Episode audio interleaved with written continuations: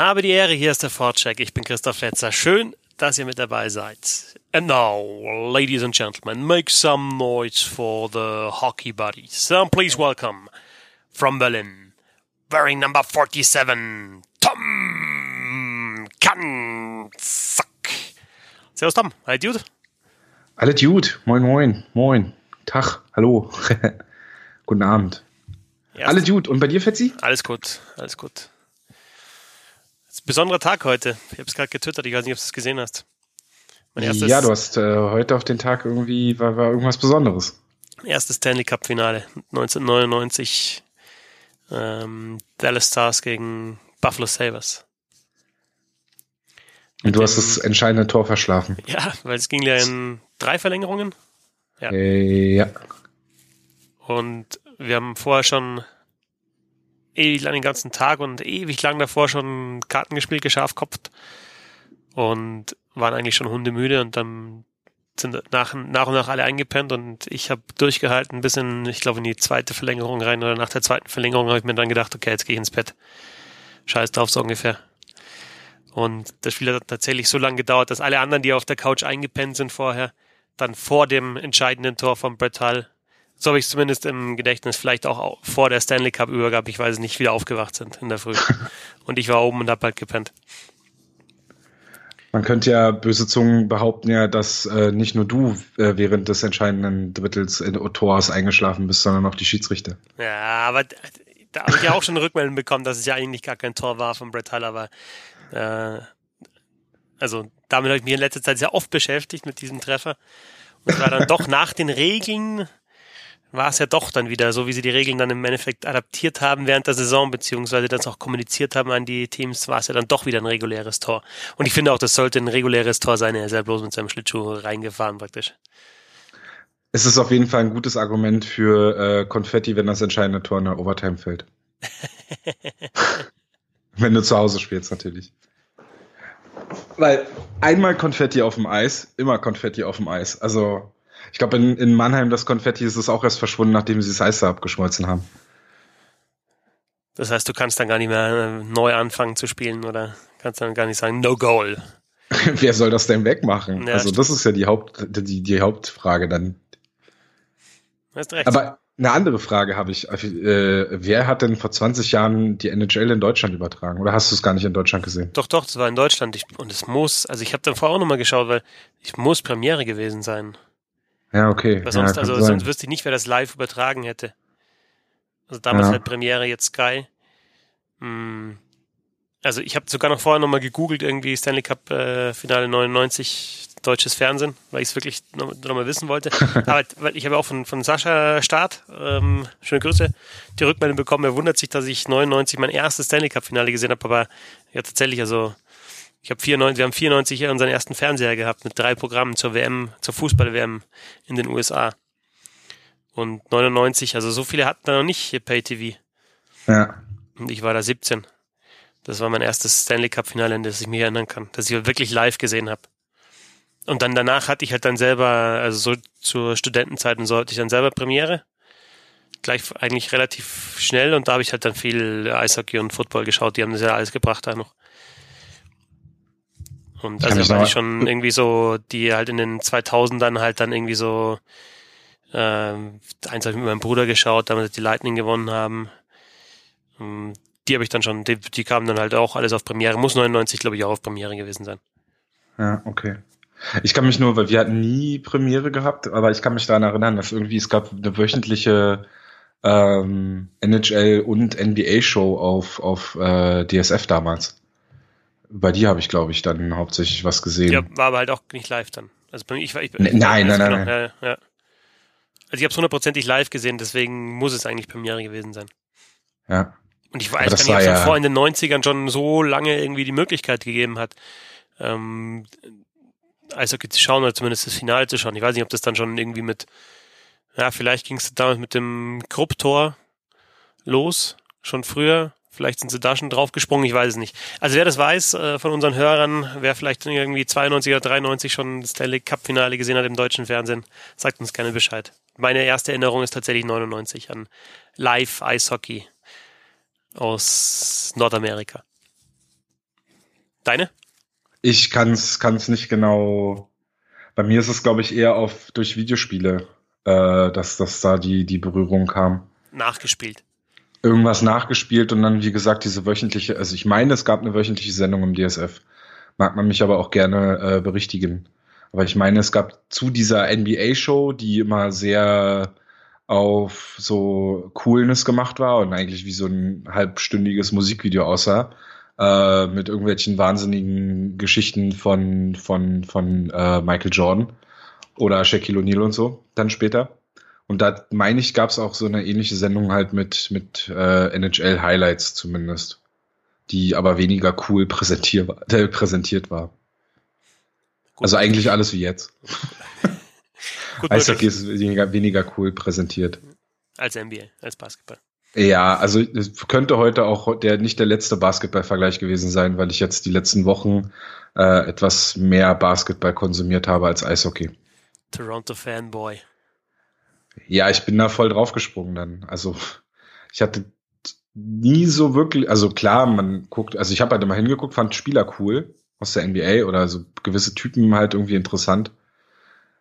Aber der Run von den Raptors jetzt dieses Jahr war so, da ich voll mitgefiebert, bin wach geblieben, beziehungsweise äh, war halt wach durch Schichten und so und ja, mir die Parade komplett angeschaut, die irgendwie fast fünf Stunden verspätet war. Alter. das war schon, ja, voll dabei gewesen. Aber wir sprechen über Eishockey, oder? Oder willst du jetzt über Basketball sprechen? Wie gesagt, das könnte nicht der letzte Vergleich Ja, du kannst gern sein, vergleichen. Vergleichen kannst du jederzeit. wir, äh, ja, wir sprechen erstmal über Eishockey. Ja, aber es tut sich ja, es hat sich ja noch was getan jetzt in letzter Zeit und es tut sich ja jetzt ja. dann auch was mit, mit, äh, mit den Awards und natürlich vor allem mit, äh, mit dem Draft dann. Aber wir sprechen, wir schauen nochmal zurück aufs Finale natürlich vor allem. Äh, mit dem ersten Stanley Cup Gewinn überhaupt der St. Louis Blues 70 zuletzt im Finale gewesen, also vor 49 Jahren gegründet, erstes Jahr in der Liga 1967, das heißt nach 52 Jahren gewinnen die St. Louis Blues den Stanley Cup. Ähm, ich finde allein schon wegen der Brett Hull Videos hat sich's rentiert. Oh Gott, ja. Gloria! Gloria! Oh. Ja, war, also, der, also ich weiß nicht, ob der jetzt mittlerweile nüchtern ist. Also schlägt Ovechkin von letzt, letztem Jahr schon nochmal um Längen, würde ich sagen. Na, Ovechkin hat äh, diesen, hatte, es gab ein Video von Ovechkin, wie er Flyboard, äh, wie er so ein Flyboard ausprobiert an irgendeiner, in irgendeiner Küstenregion. Flyboards sind doch diese Dinger, wo du dich draufstellst und bist du irgendwie mit einem Wasserstrahl in die Luft, äh, musst dann halt so drauf balancieren. Und hat es geschafft oder hat es zerlegt? Ja, ihn hat sie, ist Ovi. hat es nicht zerlegt. Ja. Erstes Mal draufgestellt, gleich hochgefahren, zack.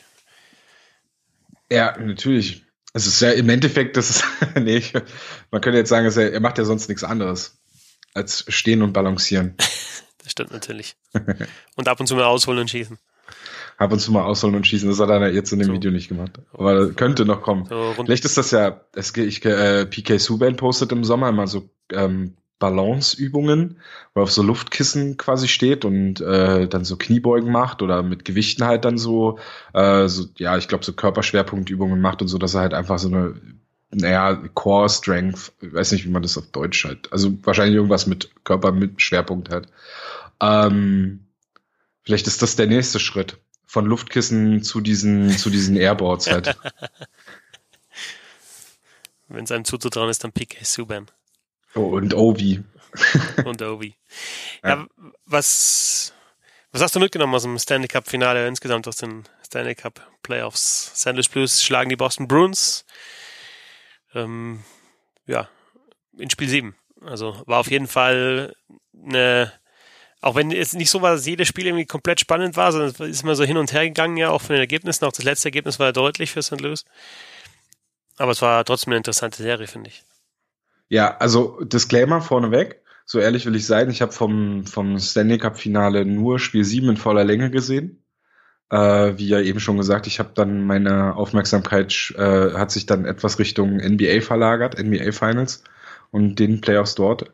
Aber äh, trotzdem natürlich das beobachtet und ähm, ich fand in Spiel 7 hast, also Spiel 7 hat das eigentlich fast alles zusammengefasst, fast schon für mich, was äh, aus den anderen sechs Spielen, äh, quasi zumindest das, was ich von den Spielen gesehen habe, äh, was sich da so aufgebaut hat. Also es hätte auch durchaus ein Spiel, gerade jetzt im ersten Drittel sein, gewesen sein, hätte ein Spiel sein können, welches die, die Bruins klar auch gewinnen können. Äh, ich fand sie gerade im ersten Drittel sehr, sehr stark und, und äh, St. Louis dort äh, ja wirklich mit dem Rücken zur Wand und, und haben da aber dann wichtige Saves von, von John Binnington bekommen der ja im letzten Jahr noch äh, in der AHL-Mannschaft, der an die AHL-Mannschaft der Boston Bruins, den Providence Bruins ausgeliehen war. Das ist halt auch eine wahnsinnige Geschichte eigentlich. Ähm, dann haben sie das, haben sie die zwei späten Tore geschossen, beziehungsweise ich weiß gar nicht mehr. Das erste, ja doch, das erste war so Mitte des ersten Drittels, ne? Ja. Von, von O'Reilly, der abgefälschte Schuss, der da. zweite war halt acht Sekunden, ein paar Sekunden vor 6,7, wie viel waren es? Also, es war ja acht Sekunden vor Schluss, ähm, wollte er, wollte er Marchand nochmal wechseln. Ja, das wollte ich gerade noch hin. Also, es war O'Reilly mit seinem, was war, vierter Treffer in Folge? Ja, vorher, Tor, Tor im vierten Spiel in Folge, ja. Ja, und vorher in den ganzen Playoffs, glaube ich, zwei Tore, jetzt sechs am Ende, glaube ich, gehabt, wenn ich es richtig im Kopf habe. Ist jetzt gerade nicht auf, hätte ich mal, ich hätte mich mal vorbereiten können. ah, nee, er hat acht, acht Tore gemacht. Also vier vorher in den ganzen Playoffs und dann halt jetzt vier in Folge äh, in, in den letzten vier Spielen der Serie.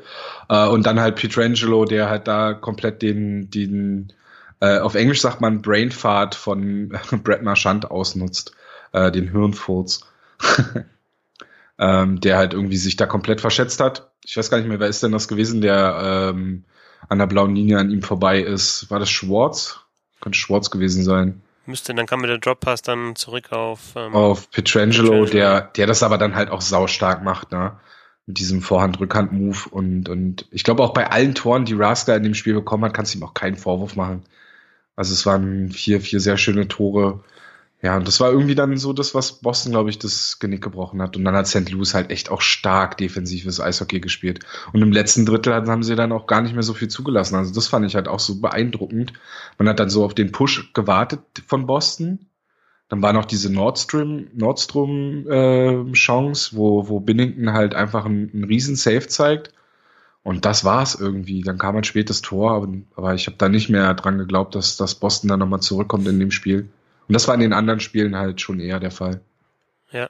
Und ich fand halt auch, also insgesamt über die Serie hattest du schon den Eindruck, oder ich hatte den Eindruck, dass, dass die Blues halt beim 5 gegen 5 die bessere Mannschaft sind.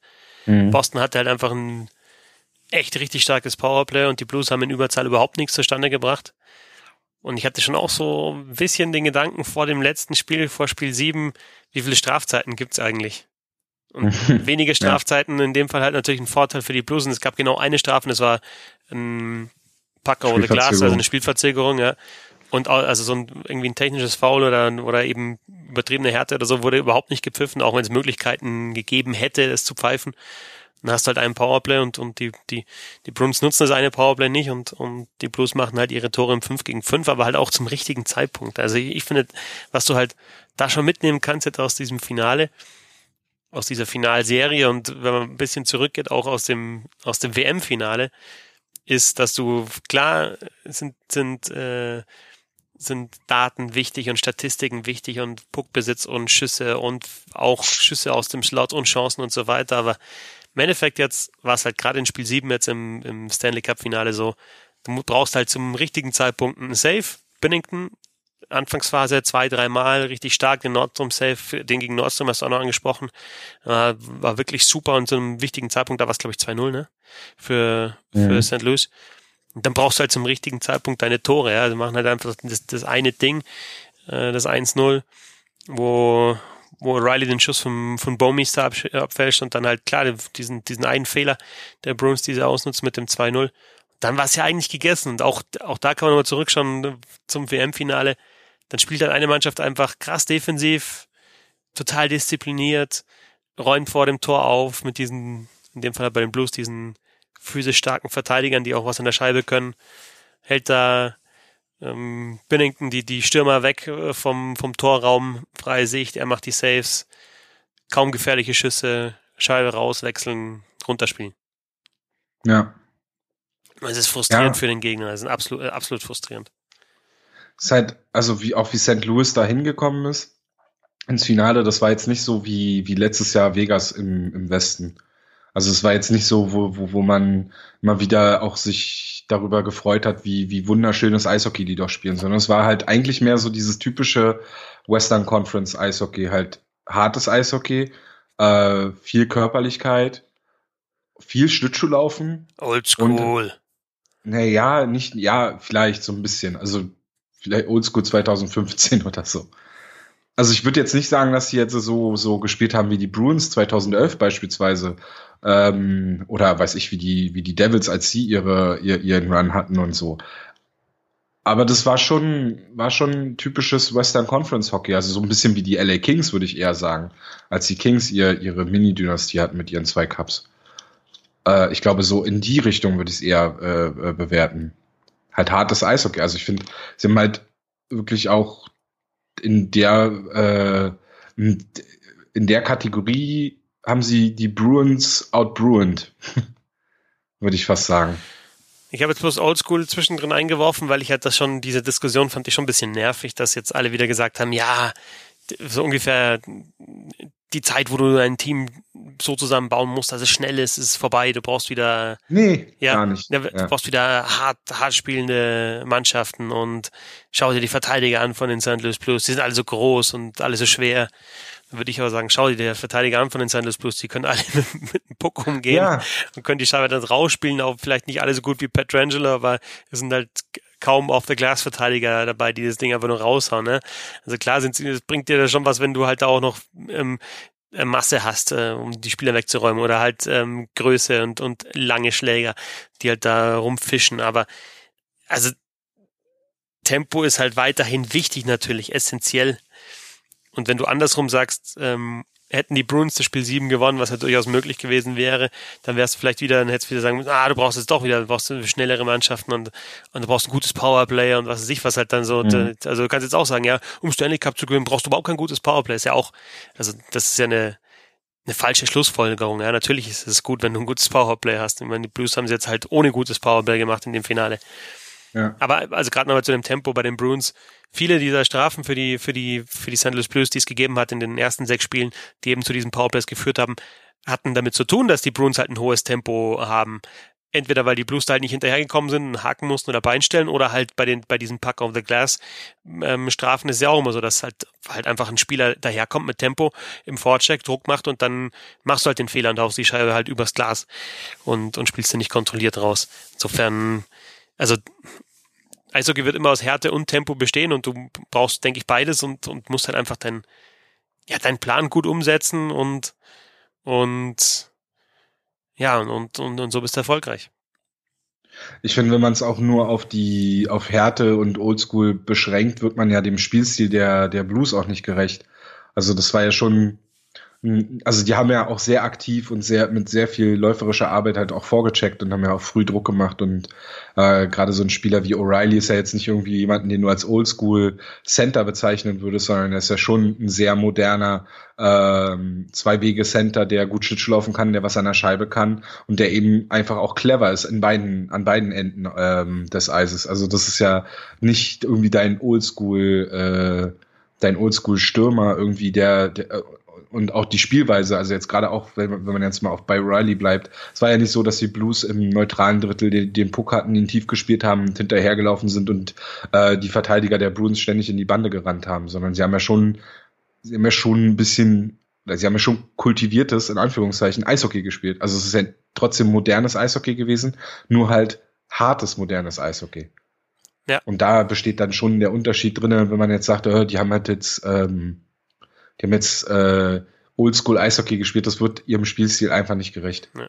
Und, und, wenn, wenn, wie du gesagt hast, wenn, lass doch im, im Osten das nicht so verrückt laufen und lass Tampa durchkommen.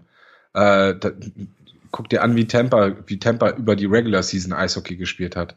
Äh, Im Westen hätte, wenn West, im Westen wieder Vegas durchgekommen wäre, dann hättest du, wenn du, sagen wir mal, du hättest dieses Vegas-Tampa-Finale gehabt, äh, dann hättest du zwei super schnelle Teams gegeneinander gehabt und dann würdest du auch, also das ist immer äh, Recency Bias, also du äh, versuchst dann immer da irgendwie was rauszuziehen. Das ist, wird meistens dem nicht gerecht. Ja, aber es gibt schon so ein paar Sachen, die man rausziehen kann, denke ich. Also du, klar, du brauchst einen guten Torwart, aber den hatten sie eigentlich beide in, in Spiel 7. Ja. War halt Binnington der bessere Torwart, aber es lag nicht an Tuka Rask, sondern eben mal an Binnington, weil er einfach stark war.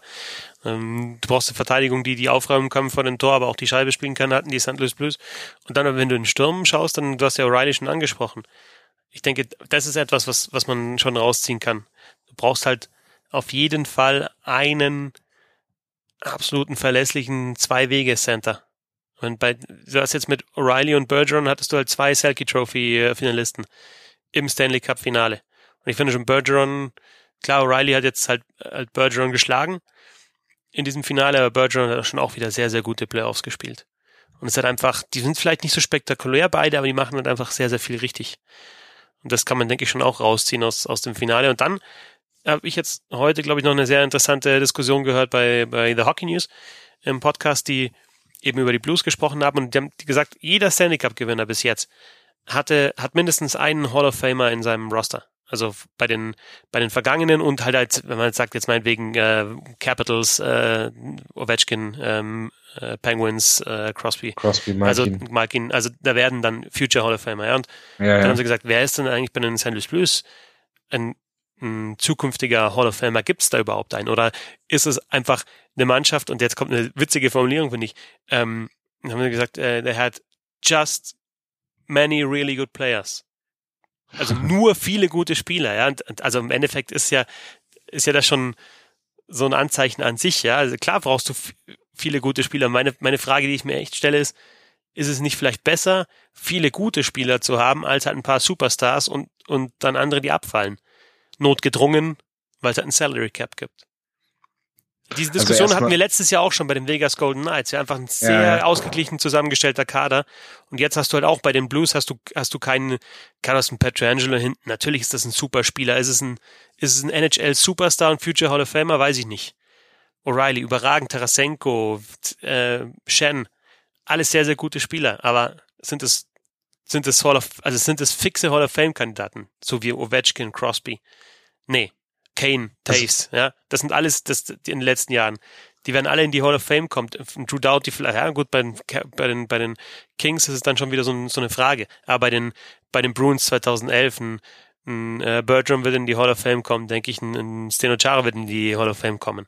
Und dann kannst du so zurückgehen, ja, und dann hast halt dann bei den, oder dann 2009 Penguins, haben wir schon diskutiert, 2008 wann waren die, äh, waren die Red Wings. Da hast du jetzt mit, mit, mit was, hast du ja schon mit Lidstrom einen und das ist nicht dazu. der einzige, glaube ich, dazu, ja, genau, dazu dann zukünftig, also, ja, du weißt, was ich meine. Ja, in einer Welt, in der äh, Gary Batman noch als aktiver Commissioner der, der NHL in die Hall of Fame aufgenommen wird, äh, kann man, glaube ich, auch äh, Vince Dunn in die Hockey Hall of Fame aufnehmen. Also der Glaube ist da. Aber du hast schon recht. Also wenn, wenn jetzt äh, aus den Stürmern wäre es wahrscheinlich äh, noch am ehesten O'Reilly. Je nachdem, wie, wie, wie da die Karriere dann auch jetzt weitergeht. Ich meine, ähm, vielleicht die Selkie Trophy ein paar Mal noch gewinnen. Er hat den, er hat den Stanley Cup, er hat die, er hat die Conn Smythe Trophy das sind schon so ein paar Faktoren, wo man schon dann sagen kann am Ende der Saison, auch wenn die Statistiken, er äh, am Ende seiner Karriere, auch wenn die Statistiken vielleicht nicht ganz da sind, dass er da ähm, schon ein paar Votes auch bekommt oder dass er zumindest ein, ein, ein dass er zumindest in der Diskussion ist, in die Hall of Fame aufgenommen zu werden. Und äh, bei den Verteidigern, ja, weiß ich nicht, Petrangelo könnte es auch sein, ähnliche äh, Argumentation wie bei O'Reilly, nur ohne die ganzen Trophäen, dann wahrscheinlich eher nicht. Und Bumi ist da wahrscheinlich einfach nur, weil er halt äh, scheinbar ein sehr beliebter Spieler in der äh, Players Association ist und, und in der Liga halt sehr beliebt ist und die man halt jetzt auch den Cup gegönnt hat, aber ja, sehe ich jetzt auch nicht unbedingt. Aber wer weiß, vielleicht wird ja äh, John Binnington der nächste Patrick Raw und dann ähm, hast du da dein, dein, ähm, dein Hall of Famer. Ja, das ist halt schon das nächste Thema. Jetzt, jetzt hast du halt dann, jetzt hast den Cup gewonnen und jetzt jetzt kannst du die Teams, jetzt kannst du die Spieler musst halt auch zahlen. Ja, Bennington, der, äh, der jetzt einen größeren Vertrag unterschreiben wird und halt die Frage ist, kann, ist es dann, ist es dann zu viel Kohle, die, Kohle, die ihr vielleicht verdient? Ähm, und ja, alle anderen, die, die halt dann in den nächsten Jahren dann eben äh, fällig werden, die werden auch größere Verträge unterschreiben und dann hast du halt schon wieder, hast du wieder das Thema. Ja? Dann hast du halt jetzt, dann hast du ähm, mit einem mit einem ausgeglichen besetzten Kader den Stanley Cup gewonnen, musst aber dann halt deinen Roster umbauen, weil halt einfach durch diesen Stanley Cup Gewinn auch manche Spieler mehr Geld fordern. Ich habe da auch was äh, in den letzten Tagen was Interessantes gewesen, gelesen in dem ähm, Behind the Bench Buch von Craig Customs, ähm, das wir hier auch schon mal besprochen haben, wo, mhm. wo Craig Customs sich mit, mit, mit großen Trainern trifft und über ein, ein Spiel mit denen schaut und dann mit ihnen drüber spricht. Und da ging es um die Blackhawks 2010. Also mit Thema war natürlich dann Joel Quenwell. Und die Blackhawks hatten, also es war damals Salary Cap irgendwie gute 50 Millionen und wenn du die Blackhawks, wenn du anschaust, was dann der höchste Vertrag praktisch äh, der Spieler in diesem Roster war. Wenn du den, wenn den du nimmst, wenn du den nimmst, dann kommst du halt auf 100 Millionen, die sie verdienen. Ja, also klar, du nimmst halt dann irgendwie bei Taves dann den nächsten Vertrag und bei Kane äh, die 10 Millionen oder 10,5 und so weiter und so fort. Also bei allen Spielern den, den höchsten Vertrag, den sie danach unterschrieben haben. Ähm, Finde ich eine, eine ganz interessante Analyse und ich habe auch Bock, mir das mal anzuschauen, wie das überhaupt in der Salary Cap Era ist. Also wer das teuerste Team nicht in dem Moment, sondern dann insgesamt während der, während der Karriere der Spieler halt dann, äh, wer, wer da das, das teuerste Team hatte. Und ähm, in dem Fall zahlst du halt dann einfach für, für, für diese Erfolge. Ja? Da, da, da, da musst halt dann da musst halt dann hinhalten, ne? da musst halt dann den, den Spielern das Cash zahlen. Ich wusste nicht, dass wir so früh schon zu der Diskussion kommen. nee, aber das ist auch jetzt eine ganz gut, ein ganz gutes Ding. Also, oder an was denkst du gerade? Denkst du an Carlson? Jein. Also erstmal muss ich zu sagen, also nee, erstmal will ich, will ich, müssen wir noch bei den Blues bleiben, weil es ja auch wirklich bemerkenswert ist, wie sie, wie sie auch dahin gekommen sind, mit diesem Kader ähm, den Stanley Cup zu gewinnen, weil äh, letztes Jahr war es Paul Stasny, den sie abgegeben haben zu, zur, zur Trade Deadline, einer, der bis dato ihre, äh, ihr Top Center war. Davor das Jahr, was davor oder zwei Jahre davor, haben sie Kevin Shattenkirk abgegeben war davor das Jahr, weil er dann mit den Caps den, den kurzen Run hatte, ne? Ja. ja. Mit den genau, Caps, davor das Jahr. Den, in dem nicht, also nicht erfolgreich gewesen. Also es war dann 2017, Ja, also den ne? kurzen Run der, ja, genau. bis Pittsburgh. Ja, ja. Ähm, genau, da haben sie Shattenkirk abgegeben. Sie haben immer wieder ähm, Spieler weggegeben und, und, und also ihn hat, äh, selbst wenn sie in guten Positionen waren und die Blues waren ja immer so ein Team, was man so, so ein bisschen wie Winnipeg jetzt, äh, jetzt wo die Blues gewonnen haben, so ein Team, was man immer so sieht, als ein Team, was so ein, der, wo vielleicht nur so der nächste Schritt fehlt oder vielleicht auch einfach nur ein kleines Quäntchen Glück oder äh, äh, ja, doch wirklich Glück halt, um, um dann halt die nächste Stufe zu gehen, um wirklich äh, mal die Chance zu haben, um den Stanley Cup zu spielen oder ihn halt dann äh, auch zu gewinnen. Und äh, ja, sie haben halt häufig dann Richtung Trade Deadline gesehen, ha, ja, irgendwie dieses Jahr wird's vielleicht nix und sie geben dann halt auch Top-Spieler ab. Und im Sommer haben sie sich zum Beispiel dann halt äh, mit Ryan O'Reilly wirklich einen sehr guten Center geholt, der, äh, darf man nicht vergessen, im Sommer, bevor er getradet wurde von den Buffalo Sabres, in seinem Exit-Meeting ähm, mit der Presse gesagt hat, dass er über die Saison, seine letzte Saison bei den Buffalo Sabres, die Lust am Eishockeyspielen verloren hat. Ähm, ich weiß nicht, Fetzi, wie du das gesehen hast, aber für mich sah jetzt in Spiel 7 nicht wie einer aus, der keine Lust mehr hat auf Eishockey. Ja, spielen. wenn du in Spiel 7 das Stanley Cup Finale hast, keinen Bock hast auf Eishockey, dann ja. weiß ich nicht, was mit dir los ist. Aber es war halt schon so ein, so ein gewisses auch Glücksspiel. Also, dass Ryan O'Reilly schon funktionieren kann, das weiß man und dass er gut ist. Aber wenn du jemanden holst, der echt wirklich am, am Tiefpunkt vielleicht seiner Karriere zu dem Zeitpunkt ist, weil er echt einfach keinen Bock hatte, weil die Situation in Buffalo so beschissen für ihn gelaufen ist und dann kommt er in ein neues Team. Du weißt ja nicht, wie, wie kommt er in deine Kabine, welchen Einfluss hat er, aber dass er dann halt wirklich relativ schnell zu einem Leader geworden ist und sie halt dann auch äh, zu, zu dem Stanley Cup Sieg geführt hat, äh, spricht halt dann auch für Doug Armstrong, den General Manager, der sich jetzt auch ja schon in Interviews geäußert hat und gesagt hat, dass äh, Jordan Bennington sich auf jeden Fall seinen nächsten Vertrag verdient hat und sie ihn auch bezahlen werden. Und äh, ja, wenn man sich halt anschaut, wie sie jetzt zusammengestellt sind, es sind jetzt äh, die ganzen wichtigen Spieler sind äh, noch mindestens nächste Saison unter Vertrag. Ähm, es sind halt viel, einige Rollenspieler und äh, ja, Spieler, die, die man jetzt, also gerade, also ich glaube, Patrick Maroon wird weiter in St. Louis spielen, kommt es, glaube ich, wahrscheinlich eher nur darauf an, wie viel er, wie viel Geld man ihm dann da tatsächlich bezahlt. Aber äh, ansonsten sind das mehr oder weniger Rollenspieler und ich glaube, äh, und halt Jordan Bennington und ich glaube, das, das kriegen sie schon irgendwie gebacken. Ja. Dass sie da noch unterm Cap bleiben. Aber schau, da, da schwingt doch auch das Wort Geduld dann mit. Ne? Wir hatten letztes Jahr ja. den, den Stanley Cup Gewinner Washington Capitals, wo alle schon gesagt haben, das Fenster, also eigentlich dachten alle, das Fenster ist das Jahr davor weit auf. Und da haben sie es nicht geschafft, sind wieder hängen geblieben an den Pittsburgh Penguins und als alle gedacht haben, okay, jetzt ist vorbei, da holen sie den Cup. Bei den St. Louis Blues, ich habe auch nochmal ähm, die, die. Ich habe Bosek vergessen, ähm, Entschuldigung. Ja, Bosek auch noch, ja genau, ja klar. Aber äh, 31 Thoughts hat, äh, hat ja so ein äh, äh, The Season in Sounds oder sowas haben sie jetzt ra rausgebracht und da, also die also wirklich eine schöne, äh, wie sagt man so, eine schöne O-Ton-Collage über ja, die NHL-Saison und dann ähm, war ja auch nochmal die Einschätzung von ähm, äh, Elliot Friedman vor der Saison, als sie diskutiert haben, wer, wer den Cup holen kann. Da habe ich dann das Team St. Louis Blues nicht gehört. Ja? Nee. Und, und ich hätte auch nicht gedacht vor der Saison, sie holen. Ich hätte, ich hätte schon, die letzten Jahre hätte ich die schon mal auf dem Zettel gehabt, aber diese Saison eben nicht. Während der Saison dann, als sie zwischenzeitlich sogar Tabellenletzter waren, ja auch nicht. Aber halt, musst halt geduldig bleiben. Ja? Also, Blues haben seit 2011 nur einmal die Playoffs verpasst. Eigentlich immer eins der besten Regular Season Teams, auch wenn sie jetzt nie so das allerbeste waren, aber immer eine gute Regular Season. Wenn du dir anschaust, wie die gedraftet haben, in den letzten 30 Jahren nur zweimal höher als an 13. Eric Johnson mhm. 2006 an 1, Alex Petrangelo, das ist der einzige wirklich wirkliche Top-Pick in diesem Line-Up, also von den äh, Blues auch gedraftet, 2008 an Nummer 4. Schwartz, Tarasenko 14 und 16. Also jetzt keine Top 10 Picks. Ähm, so Spieler wie Robert Thomas, Colton Pareko. Ähm, entweder nicht in den Top Ten oder in, in zweiter und dritter Runde. Und eben halt die Trades, die du angesprochen hast. Mit, mit O'Reilly, aber auch mit Shen für Lechtere. Ähm, ja, und so die Mannschaft halt zusammengestellt.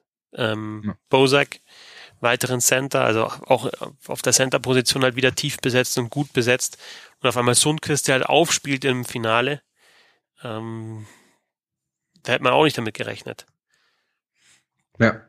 Äh, Doug Armstrong war ja auch, war auch bei, ähm, wie heißt es denn, Hockey Central nun zu Gast und hat er auch gesagt, nachdem sie, äh, also sie waren natürlich auch an äh, John Tavares interessiert gewesen im Sommer, aber nachdem sie O'Reilly via Trade von Buffalo bekommen hatten, waren sie da raus und haben dann quasi direkt ihre Aufmerksamkeit Richtung äh, Tyler Bosek äh, gerichtet und haben da damit quasi ihr ihre ersten beiden ihr, ihr erstes Center Duo quasi eins und zwei ähm, so manifestiert oder so sich so zurechtgelegt. Ja. Auch David, David Perron zum Beispiel zurückzuholen war ja auch ja, äh, auch, auch guter interessant. Trade, ne? Ja, oder ja. guter, weiß gar nicht, ob das ein Trade war, aber guter Move.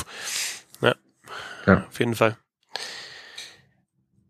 Also kein so absoluten Superstar also auch keinen so absoluten Topverdiener im Lineup.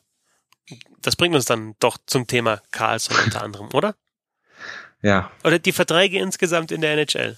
Ich weiß ja nicht, ob, ob das da schon ein Basketballvergleich ist, weil ich mich im Basketball oder in der NBA zu wenig auskenne, aber das ist natürlich schon auch wieder ein großes Thema. Du holst jetzt oder verpflichtest dir den Carlson für acht Jahre und zahlst im Endeffekt halt 11,5 Millionen pro Saison. Genau, aber du zahlst ihm das Geld eigentlich für de facto für die nächsten drei bis vier Jahre, wenn überhaupt, ja?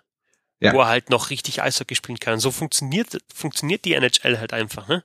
Das ist ja. zwar bitter, aber es ist so. Willst du den gehen lassen? Willst du Carlson jetzt sagen, ja, es war jetzt, war jetzt schön, wir haben es probiert, ne? haben es nicht ganz geschafft, nicht mal ins Stanley Cup Finale, komm, wir, wir stoppen den Versuch. Oder wir führen den Versuch halt weiter. Und wenn du den Versuch weiterführst, dann musst du ihm acht Jahre geben und du musst ihm halt irgendwie, was ich, 10, 10,5, 11, 11,5 geben. Weil ja. sonst holt er sich's woanders. Und so läuft's halt. Und du hast im Endeffekt halt, wenn du es grob gliederst, hast du, hast du drei, drei Gruppen, denen du fette Verträge gibst. Das eine ist, wenn du halt auf die Zukunft zählst.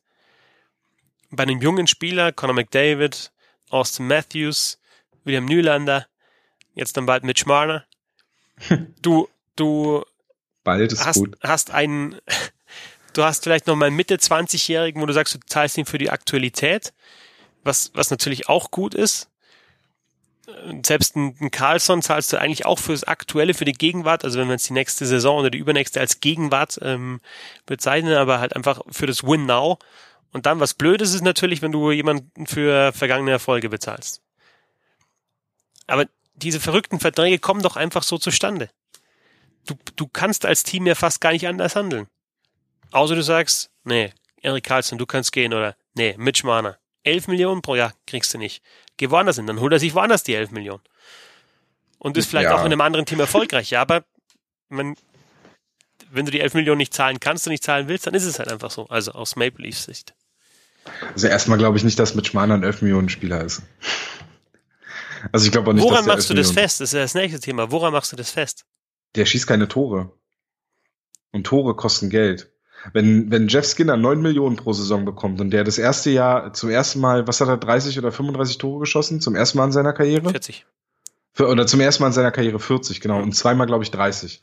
Äh, und der bekommt jetzt 9 Millionen pro Saison. Dann ist doch Mitch Marner, der, glaube ich, einmal 25 Tore geschossen hat und mehr nicht, äh, kein, kein, kein Spieler, der mehr Geld kostet als Jeff Skinner. Tore kosten in der NHL und nicht, nicht Vorlagen und, und Spielmacher. Weiß ich nicht. Wenn Rich Mana jetzt sagt, ähm, nur durch mich können entweder Austin Matthews oder John Tavares so scoren oder so, so viele Tore schießen, wie sie schießen, wenn das ein Argument ist.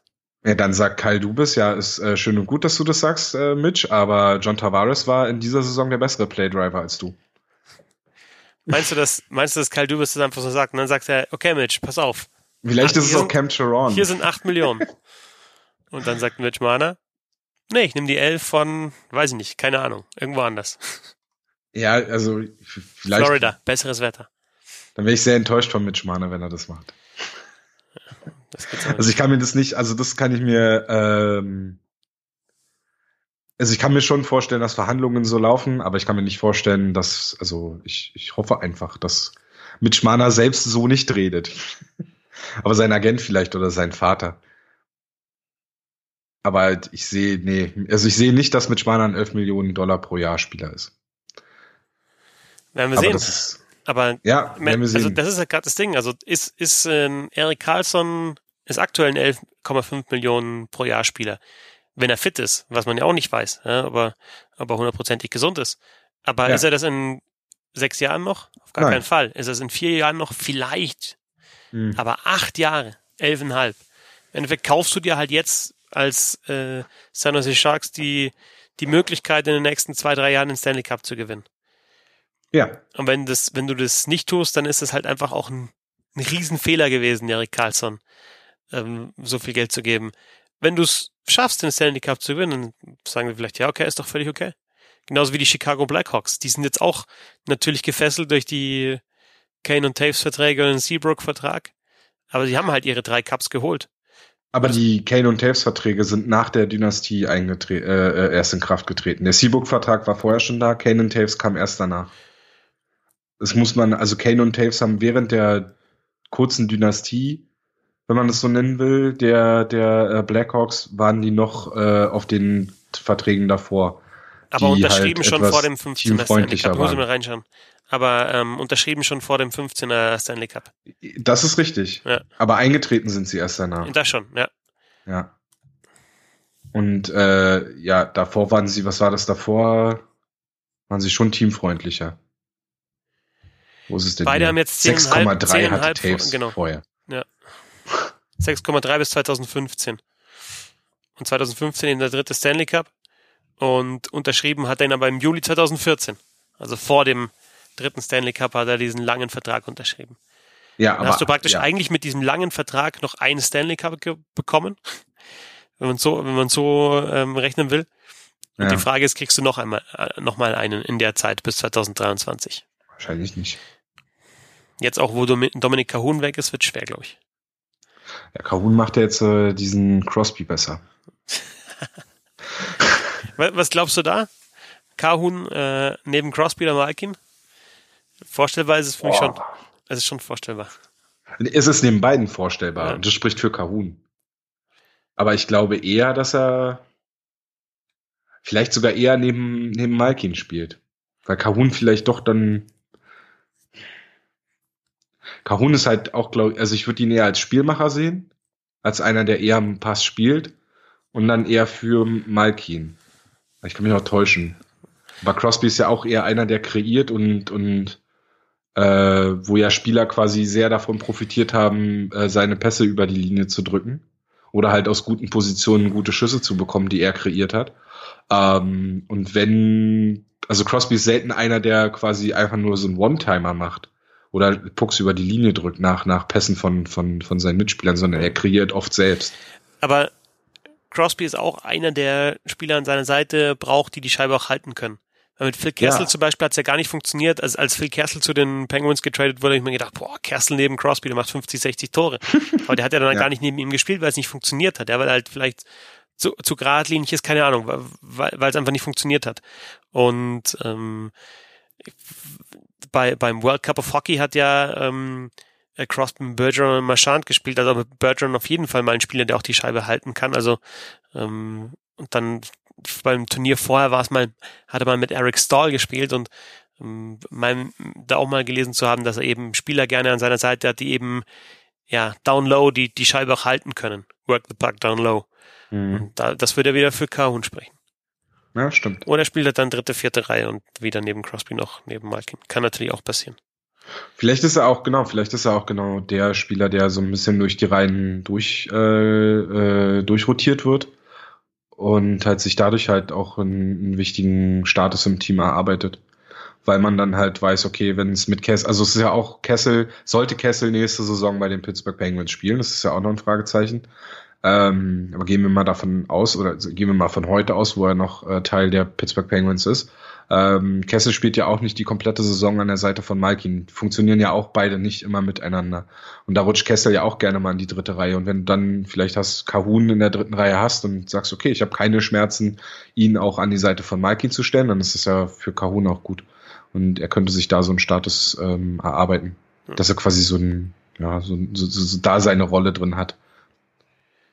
Und Hornquist weiß ja auch nicht, ob der eine komplette Saison fit bleibt und sowas alles. Also das ist schon, ist schon, glaube ich, für Karun ist er, glaube ich, jetzt äh, bei den Penguins auch näher am Stanley Cup als bei den Blackhawks. Das auf jeden Fall. Ja, also also schon allein durch, durch Crosby halt. Ja, beim Blackhawks. Ja gut, die haben Taves Kane. Ja, ich denke schon Crosby und Malkin, Letang, Murray, wenn er wieder zu seiner Form findet, ist, glaube ich, schon noch ein bisschen, bisschen besseres, besseres Team.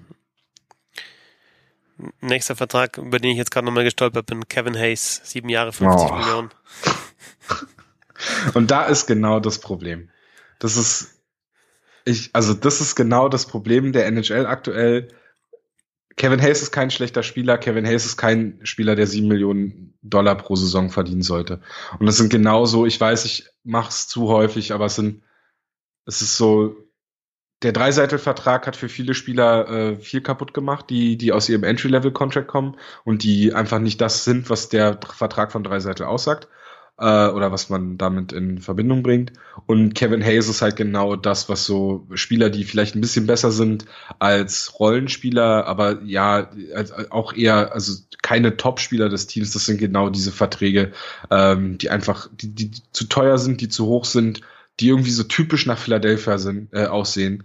Ähm, einfach so reaktionär, wir müssen irgendwie den hohen Vertrag geben, äh, finde ich komplett schlimm und bringt mich mehr in Rage als äh, der Erik Karlsson-Vertrag. Kevin Hayes verdient 1,7 Millionen Dollar weniger als Sidney Crosby. Ja, aber das ist ja auch wieder. Jetzt fängst du. Jetzt ich weiß, ja, ich weiß, es ist kein, kein, kein Argument, was passt, weil man muss ja immer den Zeitpunkt der Vertragsunterschrift auch äh, in, äh, im Hinterkopf behalten. Ja, Alles das ist halt cool. halt so, das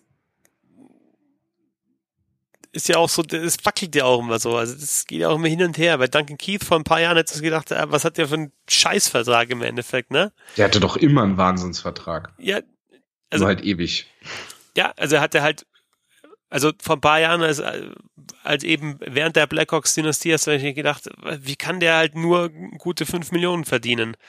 Und jetzt denkst du, oh, das ist eigentlich für einen 35-jährigen Verteidiger, so wie er spielt, noch bis 2023, ähm, es ist, ist es okay oder ist es vielleicht sogar ein bisschen zu viel?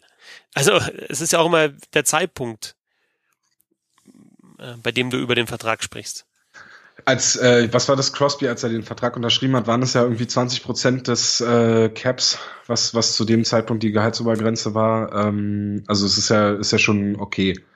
Äh, es ist ja ähnlich wie bei wie bei nee McDavid hat ja nicht den Maximaldeal genommen. Ähm, Ken und Taves hatten glaube ich die 20 Prozent, oder? Die hatten genau, die, ich glaube, die hatten dann auch die 20 Prozent. Also man muss es dann immer in in der Relation sehen, wann wurde der Vertrag äh, unterschrieben, wie sah die Gehaltsobergrenze aus, wie sahen die Vertragsobergrenzen aus und sowas. Insofern, Duncan Keith ist für das, was er gespielt hat, also was er war zu dem Zeitpunkt, ist es ein absoluter, absoluter äh, Klau gewesen. Dieser, also es war ein starker Vertrag, einfach von vornherein schon. Aber Kevin Hayes ist halt 27, sieben Jahre und, und äh, die sieben Millionen, das ist einfach nicht das. Das ist es einfach nicht. tut, mir, tut mir leid. Das, äh, ist kein, kein guter Vertrag für einen, für einen Spieler, der, glaube ich, der Philadelphia wahrscheinlich auf der Center-Position Tiefe gibt, aber der sie jetzt nicht unbedingt äh, im Westen zu einem Contender macht. Und sie haben jetzt sieben Millionen für Hayes, sieben Millionen für Van Riemsdyk, der 30 ist. Sie haben 8,2 für äh, Voracek 29 und über 8 Millionen für Claude Giroux 31. Und alle noch mindestens bis 2021, 22 unter Vertrag. Und ich glaube, also es ist keine Bold Prediction, wenn ich sage, keiner, äh, mindestens einer dieser vier wird diesen Vertrag nicht äh, in Philadelphia zu Ende bringen. Ist es dann eigentlich jetzt dein Vergleich mit der NBA schon gewesen oder was? Nein. was dann, dann hau mal raus. Also, ähm, was mich ja jetzt gerade die letzten Tage tierisch aufregt, ist, dass wir ähm, quasi wenige. Am Freitag ist die, äh, ist die NHL Entry Draft. Ähm, ein, wie Chris Johnston heute erst ähm, sagte in einem in einer äh, Radioshow, äh, die die Woche vor dem Draft und die Woche vor der NHL Trade Deadline sind für für ihn als Reporter halt die anstrengendsten Wochen der NHL-Saison. Und das liegt vor allem daran, dass wir, äh, dass dass man dort viele Trades sieht, viele Aktivität, ähm, ja, dass die Manager einfach arbeiten was es aber, glaube ich, schwieriger macht für die Manager zu arbeiten, ist, dass wahrscheinlich erst Samstag, im Laufe des Samstags klar wird, wie die Gehaltsobergrenze für die kommende Saison aussieht. Ähm, Im Winter hieß es wahrscheinlich um die 83 Millionen, jetzt ist man sich da nicht mehr so sicher und rechnet eher mit 82,5 oder 82 Millionen. Äh, klingt jetzt erstmal nicht so viel, ist aber, wenn man, wenn man weiß, dass ein äh, Entry-Level-Contract so um die 800.000 ist, ist es halt quasi ein Spieler, ein Spieler in der Tiefe ähm, mehr oder weniger, den man, den man unter Vertrag nehmen kann, beziehungsweise äh, eine Million, anderthalb Millionen kann halt dann auch mal den Unterschied machen zwischen Spieler, die man unter Vertrag nimmt, äh, beziehungsweise bei Trades. Ähm, Gerade Teams, die so ein bisschen eine enge Gehaltsstruktur haben, jetzt weiß ich nicht, die Toronto Maple Leafs zum Beispiel, die, wie, wie wir vorhin schon gesagt haben, mit Schmana irgendwie unter Vertrag nehmen müssen und noch so ein paar andere Fragezeichen haben. Äh, da ist es schon nicht schlecht, wenn man halt irgendwie auch schon mal ein bisschen ja vorher weiß, äh, wie, wie die Gehaltsobergrenze aussieht. Ähm, Gerade auch, wenn man zum Draft sagt, okay, vielleicht kriegen wir hier den besten Gegenwert für, für einen Spieler, den wir nicht unter Vertrag nehmen können, als in zwei Wochen, wenn der Spieler sich vielleicht schon mit äh, Team X unterhalten hat. Ähm, und also das ist jetzt gar nicht so der großartige äh, NBA-Vergleich. Der NBA-Vergleich kommt dann eher daher und da sind wir dann halt unter anderem auch bei diesen bei diesen komischen Verträgen oder diesen langen Verträgen. Ich finde einfach, man sollte vielleicht bei der NHL die Gehaltsobergrenze überdenken, beziehungsweise die Art und Weise, wie man diese Gehaltsobergrenze strukturiert. Ähm, in der NBA hantiert man mit einer äh, mit einem Hardcap plus Luxussteuer, wenn ich das richtig verstanden habe. Ähm, also man hat eine Gehaltsobergrenze die ist natürlich deutlich höher als bei der NHL. Man hat auch nur zwölf Spieler, die man effektiv oder 15, glaube ich, die man effektiv unter Vertrag nehmen muss und kann über 100 Millionen ausgeben. Das ist absolut nicht vergleichbar. Die NBA ist auch, was den Markt angeht und alles, ist größer. Ich verstehe das, aber ähm, trotzdem kann man vielleicht mal drüber nachdenken, einfach als äh, als Gedankenexperiment, äh, wenn man in der NHL vielleicht auch eine Luxussteuer einführt ähm, man sagt, okay, dass die, die Gehaltsobergrenze liegt für die nächsten vier, fünf Jahre bei 85 Millionen äh, US-Dollar. Oder sagen wir, bleiben wir bei 82 Millionen US-Dollar und sagt halt, okay, über jeder Dollar, der da drüber geht, äh, kostet 1,50 Dollar Luxussteuer. Also bei der NBA ist es so, dass es in verschiedenen Leveln aufgeteilt ist, bis 5 äh, Millionen Dollar, die man über das, äh, über die Gehaltsobergrenze geht, zahlt man 1,50 Dollar. Ähm, was ja schon dann eine stolze Summe ist, aber reiche Teams können sich das natürlich leisten. Ähm, ich denke, du kriegst damit eine bessere Flexibilität. Achso, und das Geld, was das landet alles in einem Topf und wird am Ende äh, bei allen Teams. Ich weiß nicht, ob das über alle, also an alle Teams ausgeschüttet wird oder ob das nur an die Teams ausgeschüttet wird, die die Playoffs verpasst haben. Ähm, da bin ich mir gerade nicht sicher. Auf jeden Fall wird das Geld dann wieder an die Liga verteilt, also so eine Art Revenue Share, was man ja auch bei der NHL jetzt schon hat. Ähm, und wenn man in der NHL vielleicht so einen Weg geht, dass man da halt auch so eine, so eine Luxussteuer hat. Ich glaube, das würde gerade den Teams in größeren Märkten, aber auch, ich glaube auch ein Team aus einem kleineren Markt. Ich glaube nicht, dass Carolina ein Problem damit hätte, wenn sie jährlich irgendwie eine große Summe aus diesem Luxussteuertopf bekommen ähm, und dann vielleicht doch die Chance haben, mal einen Free Agent unter Vertrag zu nehmen oder halt über Draftpicks irgendwann interessant, also ein Contender zu werden. Ähm, und gerade Teams aus größeren Märkten äh, haben ja da schon auch dann die Möglichkeit, vielleicht mal drüber zu gehen und, und, und so ein bisschen mehr Flexibilität und Bewegung in den ganzen Spielermarkt zu bringen. Was mich zu meinem zweiten Punkt bringt. Ich bin gleich fertig, Verzi. Ich schaue gerade äh, Luxury Tax äh, äh, MBA nach. Achso, du kannst mich, damit du mich gleich korrigieren kannst. ähm, auf jeden Fall, was, was genau der zweite Punkt wäre, dass man dann natürlich auch, äh, wenn man das macht mit dieser Luxury Tax, dass man dann halt auch ähm, die Strukturierung der NHL-Spielerverträge überdenkt. Und zwar finde ich, dass es halt einfach ein Unding ist und wie, also das sollte jetzt, Kevin Hayes soll seine sieben Millionen verdienen, ne? Äh, Leon Dreiseitel soll sein Geld verdienen. Jeder Spieler soll, von mir aus mit Schmaner kann von mir aus 50 Millionen Dollar pro Saison bekommen. Ähm, ist ja kein Geheimnis, dass er mein Lieblingsspieler ist. Also insofern, jeder Spieler soll so viel Geld kriegen, wie er möchte.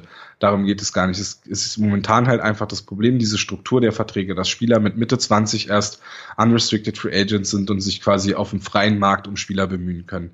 Dass Spieler über, über Bridge Deals quasi klein gehalten werden. Dass NHL GMs teilweise äh, Rollenspieler komplett überbezahlen und ihre Topstars dann weniger Geld bezahlen wollen ähm, um, und das immer so als Hometown-Discount bezeichnen und, und Spieler teilweise unter Marktwert äh, äh, unter Vertrag nehmen. Und wenn dann doch Spieler mal ihren, ihren Marktwert bekommen äh, in ihrem Gehalt, siehe Austin Matthews, wird das gleich kritisiert, als da hat ein GM irgendwie versagt.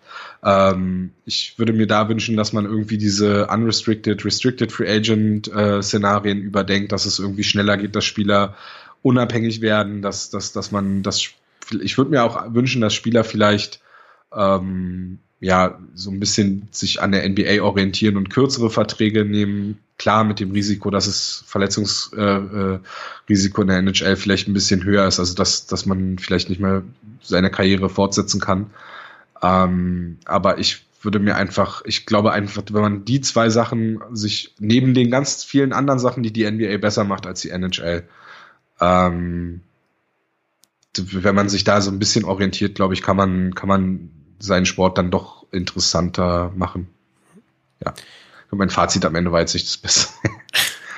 Ich habe ich hab jetzt bei Wikipedia, also ich bin jetzt auf Wikipedia gekommen, ich habe ah. zwei, drei Artikel vorher gesehen, Luxury äh, Tax. Anscheinend ist es so, dass ähm, eben, also hier steht, the resulting total is then distributed to the remaining teams that are under the tax threshold.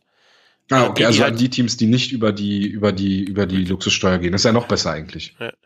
Das sind ja dann die kleineren Teams. Aber also ich, ich weiß nicht, was ich davon halten soll, weil dann hast du halt doch wieder einfach wirtschaftliche Stärke, einen, den großen Einfluss hat. Und ich finde es eigentlich immer ganz gut, dass wenn du halt einfach äh, schaffst, halt mit, mit diesem Hardcap oder mit einer bestimmten Summe, die dir vorgegeben wird, halt das, das Beste zu machen. Äh, gefällt mir eigentlich ganz gut. Ich gebe dir recht, dass, also die Verträge sind zu lang, auf jeden Fall. Es gibt natürlich Möglichkeiten, das zu ändern, indem man sagt, ja, was halt, kannst du halt maximal nicht für acht Jahre unterschreiben, sondern halt für vier oder fünf. Aber das ist ja auch alles ausgehandelt im CBA. Und äh, ein Vertrag besteht ja aus Term and Money, also das Laufzeit und, und, und Geld. Und, mhm. und natürlich tut den Teams vor allem tut nicht das Geld weh, sondern eben die Laufzeit. Ja, und, und aber die Laufzeit ist genau das, was halt den Spielern wieder nutzt.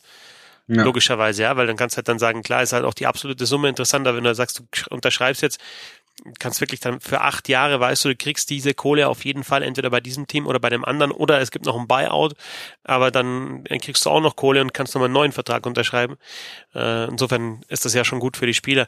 Ähm, was ich auch schon gehört habe, ist halt die Forderung, vielleicht Verträge neu zu verhandeln dann. Also zu sagen, okay, du hast jetzt acht Jahre, 11,5 11 Millionen, aber in dem Vertrag steht nach nach ähm, vier oder fünf Jahren wird der wieder neu, wird er nochmal neu verhandelt. Aber wer macht das schon, ja? Und wer, warum geht, sollen, sollten sich die Spieler darauf einlassen dann in einem, in einem CBA?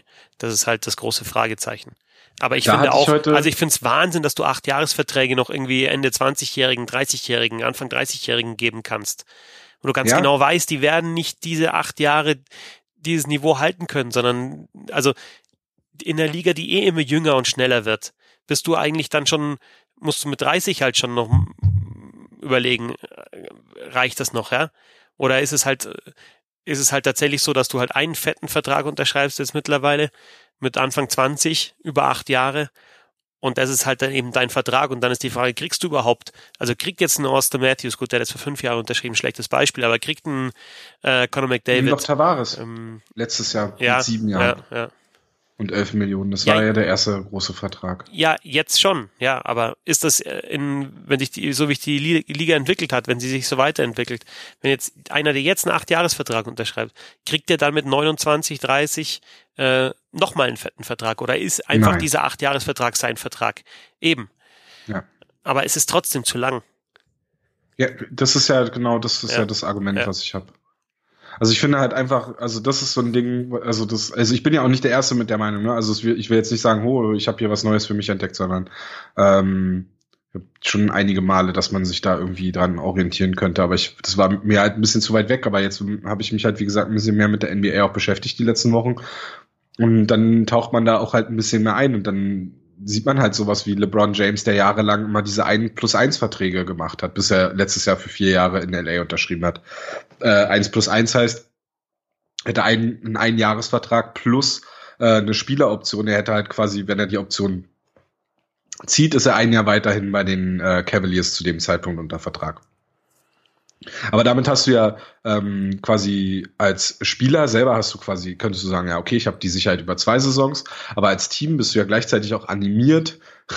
Jetzt gerade, sagen wir mal das McDavid-Beispiel, bist du ja als Team animiert, auch den Spieler quasi zu signalisieren, hey, wir bauen hier ähm, eine Kultur auf, die gewinnen kann. Wir wollen hier äh, irgendwie ja, wir wollen hier einen Contender bauen, wir wollen, wollen, äh, wir, guck mal, bleib bei uns, bester Spieler der Welt, wir wollen äh, mit dir hier Meister werden und, und wir geben alles dafür. Und, und mit diesen acht Jahresverträgen hast du halt, ja, okay, wir haben McDavid jetzt für acht Jahre und wahrscheinlich ist das äh, Salary Cap in vier Jahren äh, so hoch, dass er schon gar nicht mehr äh, und dann, also dass er dann schon unter Marktwert unter Vertrag ist, äh, ist ja gut für uns eigentlich und und und äh, du hast dann so Beispiele wie Crosby. Crosby würde doch, wenn er wenn wenn Crosby vielleicht jetzt nochmal ein Free Agent werden würde und auch wenn er bei Pittsburgh bleibt, der würde doch niemals 8,7 Millionen unter, äh, bekommen. Der würde deutlich mehr bekommen. Ähm, und das ist ja so ein Ding, was was ich ein bisschen bisschen ärgerlich finde. Ich verstehe, dass es Sicherheit gibt. Ich verstehe, dass es den Teams Sicherheit gibt. Ich verstehe, dass es den Spielern Sicherheit gibt. Aber ich hätte gerne, glaube ich, einfach mehr Bewegung. Ja. Auch so in diesem Spielermarkt. Es kann ja auch zum Beispiel Patrick Marlow unterschreibt für drei Jahre bei den Maple Leafs und du weißt schon, das dritte Jahr wird scheiße. Ja.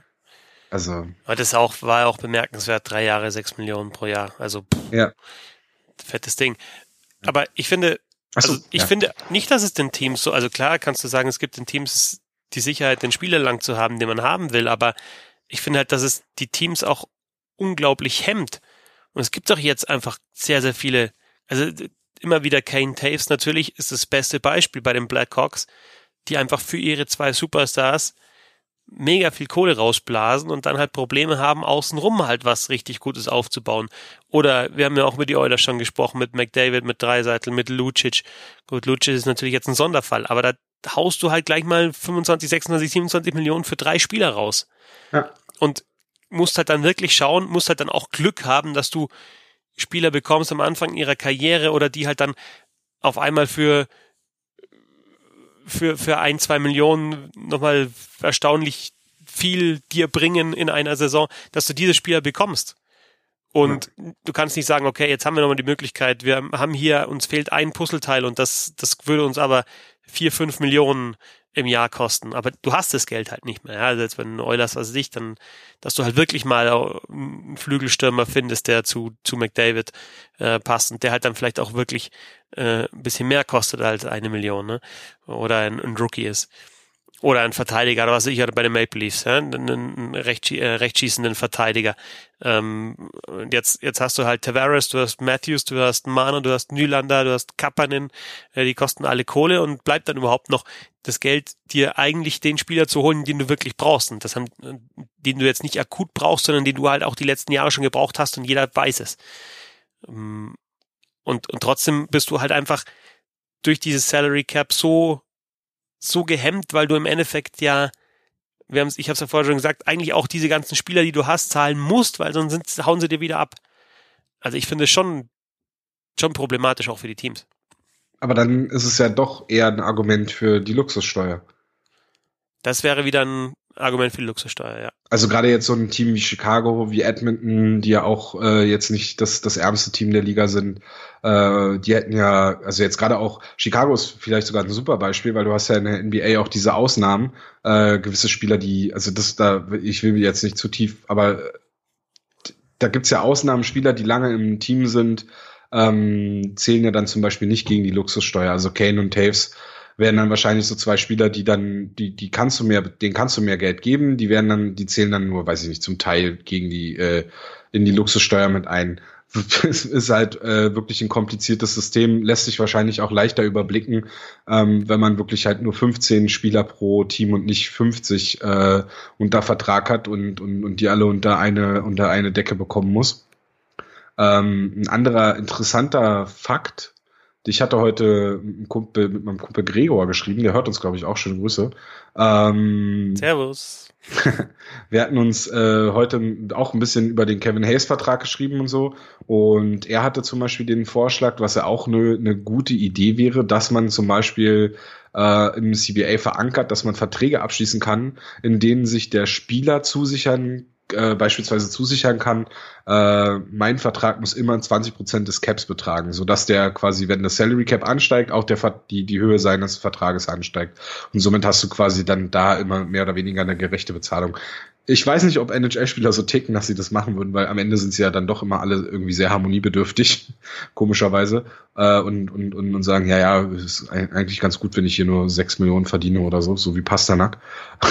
ähm, oder ob sie, ob es tatsächlich Spieler geben würde, die, die sich sowas in ihren Vertrag äh, schreiben. Aus Matthews zum Beispiel würde ich das echt zutrauen. Weil er, glaube ich, ein Spieler ist, der sich auch einfach bewusst ist, welchen Wert er hat. Ja, aber dann, das, das wäre dann grundsätzlich was, was, was die Spielergewerkschaft aushandeln müsste im CBA. Ja, ja. Und dann würdest du halt, dann würdest du nicht mehr für 11,5 Millionen ähm, unterschreiben pro Saison, sondern du würdest unterschreiben für so und so viel Prozent des äh, Salary Caps jeweils in der Saison. Ja, das wäre halt dann im hast Endeffekt dann unterschreibst du halt für 20 Prozent oder 15 Prozent oder 12 Prozent des Salary Caps und das und dein und das Salary Cap, das ja normalerweise anwächst, ähm, bewirkt dann, dass dein Gehalt in der Saison auch anwächst. Ja, oder du unterschreibst halt für, weiß ich nicht, 10 Millionen und äh, in deinem Vertrag steht halt, wenn das Salary Cap äh, um 2% steigt, dann steigt auch dein äh, jährliches Gehalt um 2%. Ja. Wenn es halt sinkt, bleibst du halt bei 10 Millionen. Also nur in die eine Richtung. Ja, also ich glaube, andersrum wird's keiner machen. Ja, aber wann ist das Salary Cap? Äh, wann, wann denkst du, dass es halt wirklich mal richtig sinken wird? ja, wir hatten das ja schon einmal, ne? Nach einem Lockout. Aber ich glaube, jetzt momentan ist es eher ja, also ich bin überrascht, dass es jetzt noch nicht feststeht und dass es ähm, wahrscheinlich weniger als 83 Millionen sein wird. Ähm, weil ich dachte jetzt gerade durch die, ja, durch Vegas und Seattle und halt auch durch diese ganze Gambling-Wetten-Geschichte, ähm, dass da, dass da ein bisschen mehr Kohle noch reinkommt und dass es äh, ansteigen kann. Aber äh, ja, scheinbar ist das dann vielleicht doch gar nicht so ein hoher, äh, also wahrscheinlich nimmt die Liga dann doch nicht so viel Geld ein, wie man das von außen vielleicht dann denkt. Ich weiß ja nicht, der TV-Vertrag soll ja auch, äh, der US-TV-Vertrag soll ja auch nicht der beste sein. Ähm, der müsste ja auch demnächst äh, erneuert werden, der mit NBC.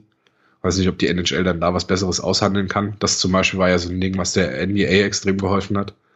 Also nicht, dass die NHL einen NBA-ähnlichen TV-Vertrag in den Amerika bekommt, aber zumindest ist das so ein Ding, was, was vielleicht dann noch mehr Geld in die, in die NHL-Kassen spüren könnte.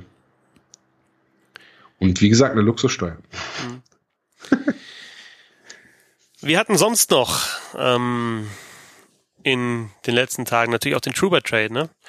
Äh, Ja, den das ich, nächste den Ding. Ich, den ich, aber ich glaube, ich, da, ich würde da jetzt gar nicht zu, zu lange drauf eingehen. Vielleicht können wir das von anders mal machen, aber ich fand da, also ich fand diese Nebengeschichte, ähm, oder halt vielleicht ist es gar keine Nebengeschichte, sondern den Teil der Geschichte, dass eben auch da wohin gehen will, wo, wo seine Freundin äh, ihren Beruf ausüben kann, fand, Ja. ich, fand ich sehr interessant. Und das ist etwas, was, glaube ich, oft einfach auch verloren geht. Ja, du hast halt einfach, du hast diesen Trade, dann hast du Spieler für Spieler, du hast Gehalt, das getauscht wird, die einen müssen mehr Gehalt übernehmen, die anderen weniger, alle schachern da rum in ihrem System.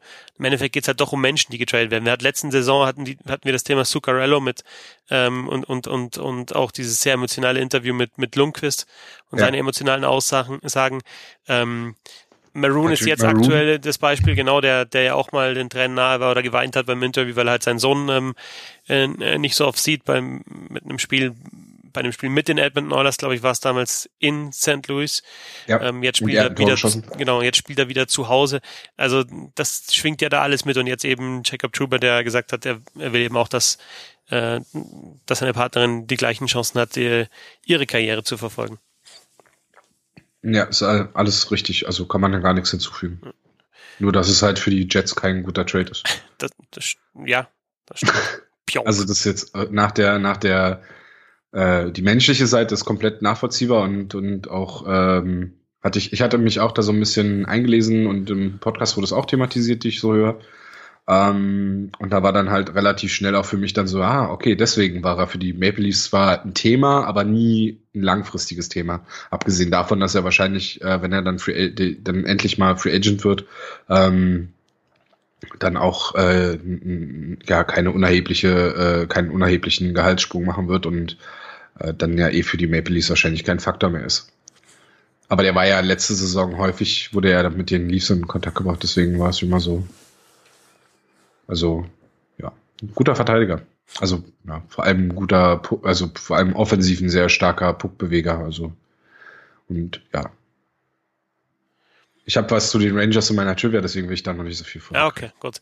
Zu der kommen wir jetzt dann gleich. Ich würde noch sagen, deutsches Eishockey machen wir beim nächsten Mal vielleicht wieder ausführlicher. Es gibt ja dann ein Ach, großes ja. Thema auf jeden Fall, weil wir jetzt den Draft haben und, und Moritz Seider, der aller Voraussicht nach in der ersten Runde gezogen wird. Also das ist ja mittlerweile safe, das wäre eine Riesenüberraschung, wenn er nicht in der ersten Runde gezogen wird und vielleicht sind es auch die Top 15.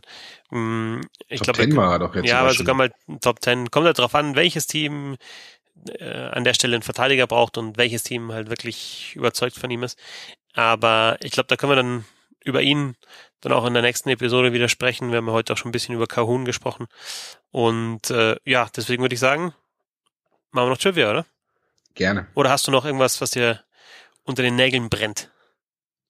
Nö. Also ich hatte, wie mein, mir war es wichtig, das mit dem Salary Cap mal rauszukriegen. ja, hast du ja. Ja, eben, deswegen habe ich jetzt nichts mehr, was mir unter den Nägeln brennt. Okay, gut. Ähm, ich fange an, dieses Mal. Ja.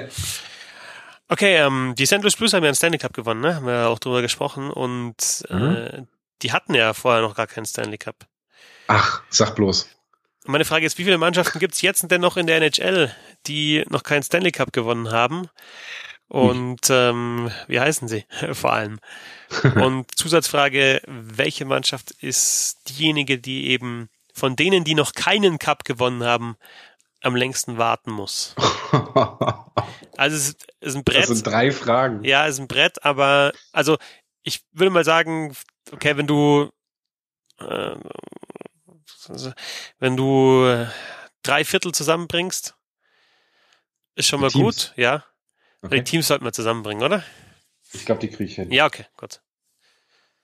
Also alle, die ähm, mitraten wollen, jetzt vielleicht mal pausieren und dann eben sich die Teams vor Augen führen. Ich, ich finde, ich habe es mir vorher dann selber eigentlich auch rausgeschrieben und ähm, wenn man halt die, die, die, also die, die äh, Divisions vor Augen hat, dann ist es deutlich leichter, würde ich sagen, also wirklich aus dem Kopf raus.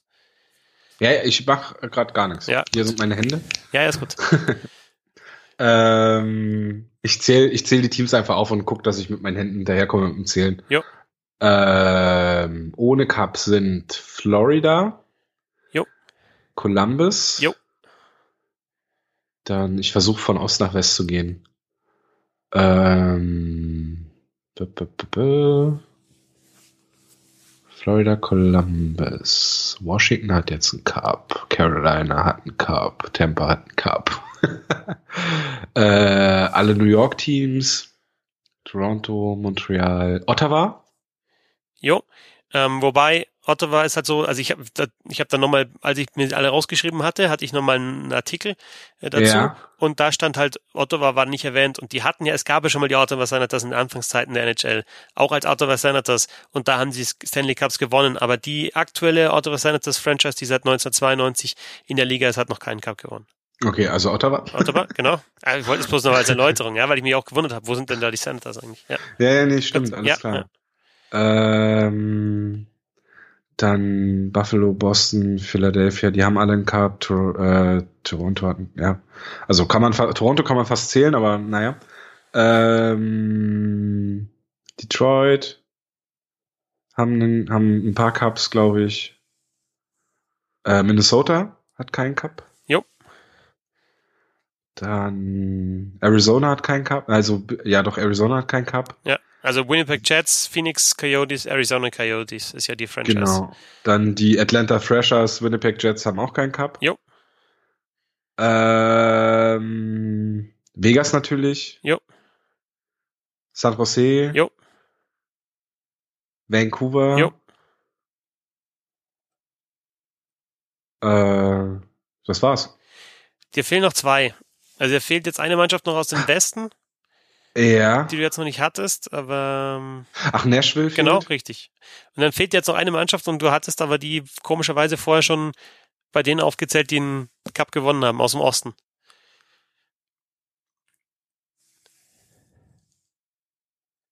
Aus dem Osten den Cup gewonnen haben. Also da hattest du gesagt, ja, der und der und der hat einen Cup und da war eine Mannschaft dabei, die hat eben noch keinen gewonnen.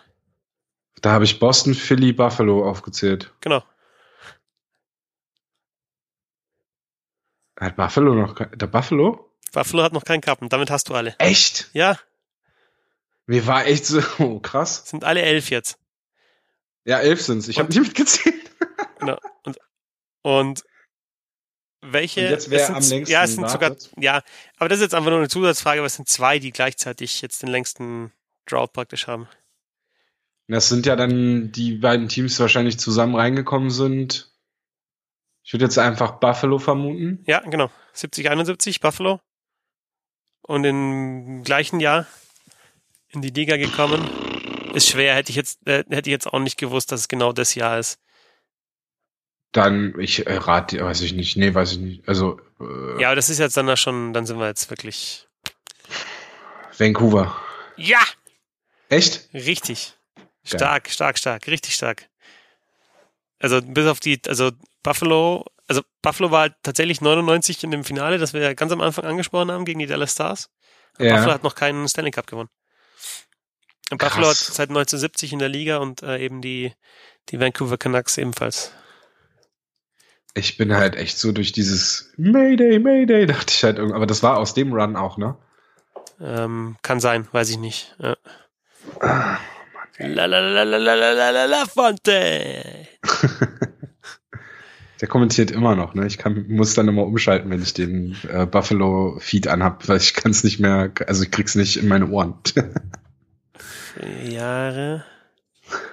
1970 oder? Seit genau ja. NHL Expansion Draft 1970 weil ich bei Vancouver war habe ich mir auch 1970 71 war ich mir nicht mehr ganz sicher aber ist so genau. 70 71 genau. Und danach kommt dann äh, hinter den beiden wäre dann die nächstlängste der nächstlängste Drought wäre dann schon da sind wir schon bei bei den Sharks sind wir schon Anfang der 90er 91 92 Ah, Krass, die Drought der Maple Leafs ist länger als die, als die Canucks in der Liga. ja genau also Dings die Blues hatten jetzt auch also die Blues hatten auch einen kürzeren als die Maple Leafs Ja. Wahnsinn. Obwohl, genau, Ja. gleich langen, gleich langen. So, muss man sagen. Ja. Ähm, jetzt überlege ich, ob ich meine Frage ähnlich schwer strukturiere. nee, mache ich nicht. Ähm, und zwar, äh, ja, wir hatten ja den, den, ähm, was war's? Den Jacob Truber Trade angesprochen. Ja. Äh, der New York Rangers. Die New York Rangers sind ja gerade so ein bisschen die Modell-Franchise, wie man relativ schnell einen sehr oder einen recht guten Rebuild hinbekommt. Äh, auch on the fly, ohne komplett ähm, äh, im, in den Tiefen der Tabelle äh, zu versanken, sondern eigentlich doch noch ein ganz gutes Team zu haben. Und das Ganze ging, oh fuck, vor zwei oder vor drei Saisons. Ich glaube, vor zwei, ist ja auch, ja, also zumindest man erinnert sich. Ja. Ähm, es gab diesen Brief und da waren sie ja noch nicht so weit aus der, äh, waren sie ja nicht so weit weg von den Playoff-Plätzen, aber sie haben einen Brief veröffentlicht, in dem sie ihre Fans darüber informiert haben, hey Fans, passt auf, ähm, wir werden jetzt rebuilden, wir werden versuchen, so schnell wie möglich wieder erfolgreich zu sein. Meine Frage ist, wie viele Draft-Picks haben die New York Rangers seit diesem Brief via Trade äh, dazu bekommen? Und Zusatz wäre dann jetzt, weil du jetzt auch gerade Ah. Zusatz hast, wie viele Erstrunden-Picks sind's? Boah. Boah, seit war dieser was sauschwer, seit dem Brief. Was? Ich dachte jetzt, du sagst vielleicht irgendwie so, ähm, wer war der erste große, große Trade von einem richtig großen Spieler nach diesem Brief? Wie viele Draftpicks seitdem? Aber da kommt ja alles dann irgendwie Viertrunden, Wahlrecht kommt da auch mit dazu, oder? Ja, ist nur einer. Dann, okay. Ähm, dann sage ich mal, es sind, da muss ich jetzt raten, wie viele Abweichungen, aber ich sage, es sind ähm, zehn Draftpicks. Sechs, acht, zehn. Nein. Mehr. Ja, es sind zwölf. Zwölf. Boah, da war ich auch nah dran. Was? Ja, was schon nah dran. Ich hätte jetzt gesagt, so zwei wäre eine gute Abweichung. Ähm, ja. Erstrunden Draftpicks, okay, da musst du schon große Namen. Es ist 2000, also ich kann es dir sagen, es ist der 2018er ähm, Erstrundenpick von Boston, den sie genommen haben. Um Soll ich jetzt sagen, wie viel Erst Ach so, Entschuldigung. Ich, soll, ich, ja. ja, ja, ich, ich, ich sag's dir schon noch. ja, sorry, ich war grad. gerade schon. Ich überlege gerade noch. Also dann, wenn Also einen habe ich jetzt schon mal vorher Genau, also es ist einer ist, auf jeden Fall. Ja, das dachte Überraschung. ich schon. Ja, ja. Ähm, wenn es insgesamt zwölf Picks sind, Erstrunden-Picks sind, dann darunter, was waren da für große Spieler, die sie getradet haben? Für was kriegst du einen Erstrunden-Pick? Ja, vier müssten schon sein, oder? Das sind leider drei. Ah! Auch da ist eine Abweichung von eins eigentlich. Ist schon okay, zumal ähm, also einer ist auch schon wieder weg. Okay, Und, ja gut, zwei haben sie halt schon genutzt. okay. Also in, welchen, ja. in welchen Trades haben sie die Erstrunden-Picks bekommen? Oh, also sie haben den 2018er Erstrundenpick von Boston bekommen. Äh, und hier steht nur used picks to trade up to 22 in 2018 Draft. Wir haben dafür Keandre Miller getra äh, gedraftet. In der Liste, die ich hier habe, steht halt nur in and out. Okay. Also das sind die ganzen Spieler gelistet, die sie, äh, die sie dazu bekommen haben und die Spieler, die sie weggeschickt haben. Und halt die ganzen Picks. Ich fand halt das mit den Picks fand ich extrem interessant, weil da sind zwei Erstrunden-Picks 2018, einer von Boston, einer von Tampa Bay. Dann ein Zweitrunden-Pick von den New Jersey Devils 2018, Drittrunden-Pick von Boston. Zwei, ach, das sind die Picks für äh, Rick Nash. Ja, genau. Nash, ja. Drittrunden-Pick für auch von Boston 2018, dann 2019 Erstrunden-Pick Winnipeg Jets, der ist ja jetzt wieder zurück im Truba Trade. Ähm, 2019 Zweitrunden-Pick von Tampa Bay, 2019 Zweitrunden-Pick von Dallas, äh, Viertrunden-Pick 2019 Columbus, Siebtrunden-Pick von Columbus 2019, Okay. Ähm, dann 2020 Drittrunden-Picks und dann noch zwei Siebtrunden-Picks Vancouver Nashville. Ähm, ja. Ich, ich hätte es bloß, wäre interessant gewesen, die Erstrunden-Picks, aus welchen Trades sie waren, für welche Spieler praktisch. Also welche Spieler haben einen Erstrunden-Pick eingebracht, die sie weggetradet haben. So. Aber das ist Ähm, wahrscheinlich, Ich kann, warte mal, ich hatte vorhin den Trade Tracker offen, da kann ich noch Teams, äh, dup, dup, dup, dup, gib mir eine Sekunde. New York Rangers. Also. Nee, Ich Adam Fox war's nicht. Also sie haben für, für Adam McQuaid haben sie zwei Picks bekommen. Aber das waren, achso, du wolltest die Erstrunden-Picks Ja, wissen, genau. ne? Äh, für Kevin Hayes. Ja. Haben sie von den Jets den Erstrunden-Pick bekommen, den sie jetzt für Truba wieder zurückgeschickt haben. okay. Äh, ba, ba, ba. Für Dann McDonough, haben sie für McDonough diesen Conditional Second Round Pick, der glaube ich dann zum Erstrunden Pick durch das durch die Vertragsverlängerung geworden ist. Ah nee, das war sogar der erste Rundenpick 2018 und der 2019er war ja mit Konditionen. Und für JT Miller. Und das ist der Zweitrunden-Pick Tampa. Hast du es jetzt schneller gefunden als ich?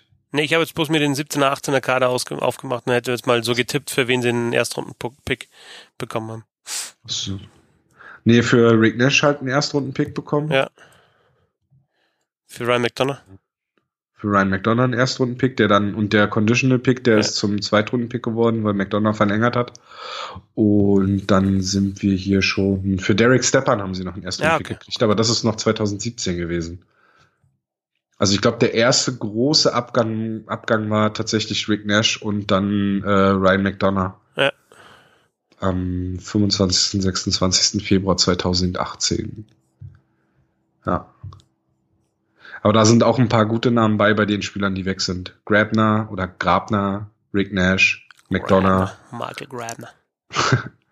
äh, Mazzucarello, Kevin Hayes, Adam McQuaid. Ach, schau, JT Miller. Ja, genau, ah, hier schau äh, Ryan McDonough und JT Miller haben ja, äh, haben wir, sind ja zusammengegangen zu den Tampa Bay Lightning. Ja. Und da war ein First Round Pick.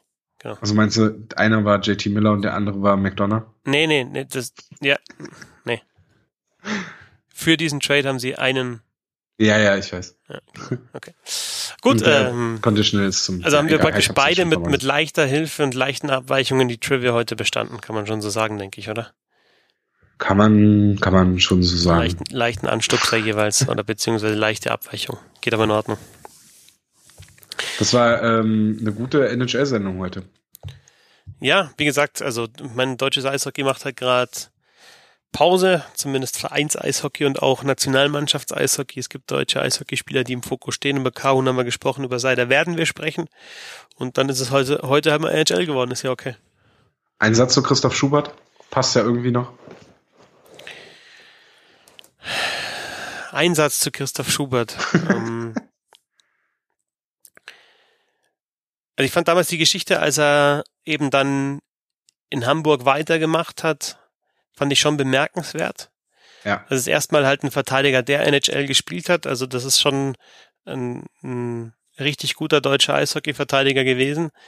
Ähm, als es dann mit den Hamburg Freezers vorbei war, fand ich das schon außergewöhnlich, wie er dann eben da bei den Crocodiles weitergespielt hat. Und ich habe auch mal ein Interview mit ihm gehört, wo er gesagt hat, das ist einfach eine ganz andere äh, Welt, weil halt die meisten da am nächsten Tag um, ich glaube, die Formulierung war auch noch, die müssen halt um sechs wieder hoch.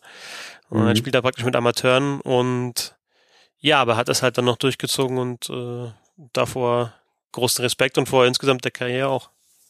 Ja. Schließe ich mich an. was ähnliches, also ich hätte jetzt nur was ähnliches gesagt. Ich schau mal kurz. Man hat, können wir gleich nochmal, habe ich jetzt nicht im Kopf natürlich, aber ähm, insgesamt zur Karriere.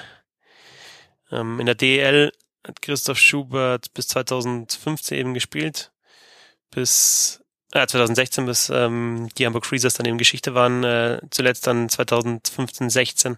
Oder drei von, also äh, bei den Hamburg Freezers größtenteils auch ka als Kapitän. Ja. Ähm, hat in der DL knapp äh, gut 350 Spiele, Hauptrunde und Playoffs bestritten und in der NHL 315 Regular Season Spiele und 31 Playoff Spiele und war einmal im Stanley Cup Finale 2007 sagen, mit den Ottawa Senators. Ja. Genau. Mit, mit Ottawa 2007. Danny Heatley damals. Genau.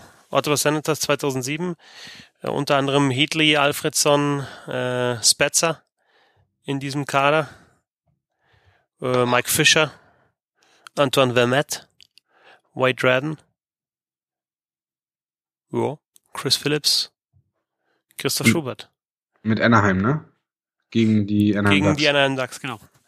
Noch mit, da, weil ich ja mit einer Geschichte, mit, mit einer Anaheim Ducks mit ja, Im Rookie-Jahr Corey Perry und Ryan Getzlaff genau. und wessen Vertrag wurde heute aufgelöst? Corey Perry. Wahnsinn, wie wir hier Kreise schließen und äh, ähm, 2007 äh, weil ich ja mit äh, meiner persönlichen 1999er Geschichte angefangen mhm. habe. 2007 habe ich mich geärgert, dass dieses Finale so schnell vorbei war. Ähm, ich es damals irgendwie Ottawa schon so ein bisschen gegönnt hätte. Ein guter Freund von mir war irgendwie so, ähm, fand äh, Spetzer immer ziemlich cool. Hat die Senators halt auch, der hat zwar die, die Oilers äh, damals schon immer gut gefunden, aber auch die Ottawa Senators war so sein zweites Team. Und ähm, das war aber so schnell vorbei und da war ich in der Zeit irgendwie unterwegs und dann habe ich, glaube ich, nur noch das letzte Spiel gesehen. Und äh, ja, weil damals gab es dann noch nicht die Möglichkeit, oder zumindest für mich noch nicht die Möglichkeit, vielleicht gab es insgesamt schon, eben online zu schauen, unterwegs zu schauen, sondern da musstest du mhm. tatsächlich dann halt einfach dir das aufnehmen. Und dann war die Serie dann doch so schnell vorbei. 4-1 war es, glaube ich, oder? Ich meine ja. ja. Wo äh, Brian Burke doch immer sagt, dass die Serie viel enger war, als das von im Nachhinein aussieht. Ja, das habe ich halt gar nicht so dann eben damals die Finalserie einfach, da habe ich relativ viel geschaut, Playoffs, aber die Finalserie habe ich dann halt einfach nicht mehr, nicht mehr schauen können. Ähm, so wie ich dieses Jahr. genau. Äh, 4-1 war es, genau, das letzte Spiel sogar, also ähm, 2-0 für Ducks, dann 2-1 und dann nochmal zwei Siege für die Ducks und das letzte war dann sogar 6 zu 2.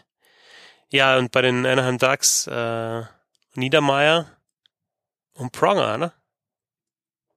Und äh, Koivu? Koivu? Nee, ne? Nee, was habe ich denn jetzt? Selane habe ich im Kopf. Ja, Selane, klar. Oh. Es war für, für Selane der, der, der Cup, den er vorher noch nicht gewonnen hatte, ja. Genau. Ja. Was, wie komme ich denn auf Koivu? Finde halt. Aber, ähm, äh, Ilya Puskadov und Jean-Sebastian Giger im Tor. Boscheman, die Panther, Huskins, Jackman, Niedermeyer, O'Donnell, Pronger in der Verteidigung, Ryan Carter, Ryan Getzlaff, Chris Kunitz, Andy McDonald, Top Marchand, äh, nee, Koivu nicht. Aber sie hatten nee, auch, ich, ich sie, hatten, sie hatten auch diese vierte Reihe, Dustin Penner hatten sie noch. George oh. Paris. Sie hatten die vierte Reihe mit, lass mich überlegen nochmal kurz, auf jeden Fall Travis Moan, Rob Niedermeyer und ich glaube Samuel Paulson war damals die vierte Reihe, die auch äh, immer wieder ähm, ja gelobt wurde für ihre Leistungen. Und die Ottawa Senators trotz überragender Offensive eben um Alfredson, Spetzer, Heatley alle drei 22 Punkte eben geschlagen. Bester Scorer damals für Anaheim, Getzlaff, zweitbester Scorer Corey Perry, drittbester Timo Selane. Und Chris Pronger war sein einziger Cup, oder? Meine auch, ja. Ja, er war dann im Finale nochmal mit Edmonton, er war im Finale mit Philadelphia, damals gegen Chicago. Das war sein einziger Stanley Cup.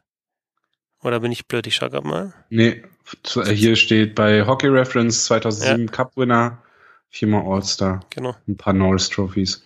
Ja. Auch ein äh, Unsympath. Definitiv. Das war's. Ähm, Tom, du bist, äh, warst jetzt auch nochmal zu hören im Hauptstadt Eishockey Podcast, äh, die Sommerpausen-Edition.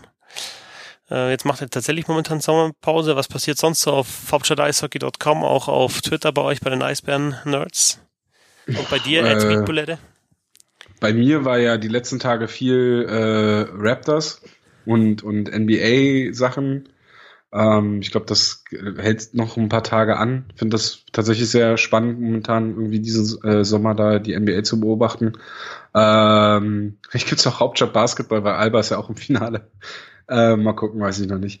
Äh, ansonsten läuft bei uns gerade über Instagram, Twitter, Facebook, die Hauptstadt Eishockey, die hatten wir Fotowunschaktionen. Unsere Leser, Fans ähm, durften, durften ihre Wünsche äußern. Wally hat eine eine sehr lange Liste erstellt und da postet Wally, posten wir jetzt täglich Bilder, die sich aus der Community gewünscht wurden. Und wenn jetzt nochmal irgendwie was anfällt, dann passiert dazu auch was. Ansonsten ist halt jetzt tatsächlich eher ja, Sommerpause. Und ja, ich, ja, wie gesagt, ansonsten habe ich da nicht so viel. Wie sieht es bei dir aus, Fetzi? Erst einmal, Twitter Erst einmal bist du ja äh, auf Twitter eben zu finden unter äh, Beatbillette und äh, heute warst du die bessere Hälfte der Hockey Buddies. Wollen wir nicht vergessen. Ja, ich bei mir auch. Sagen, ich war, war mir gerade nicht sicher, ob wir da schon waren. Nein, waren wir noch nicht. Nee, nee, waren wir noch nicht. Ja, bei mir auch Sommerpause jetzt aktuell tatsächlich und dann eben halt, ja, wann geht's jetzt wieder voll weiter?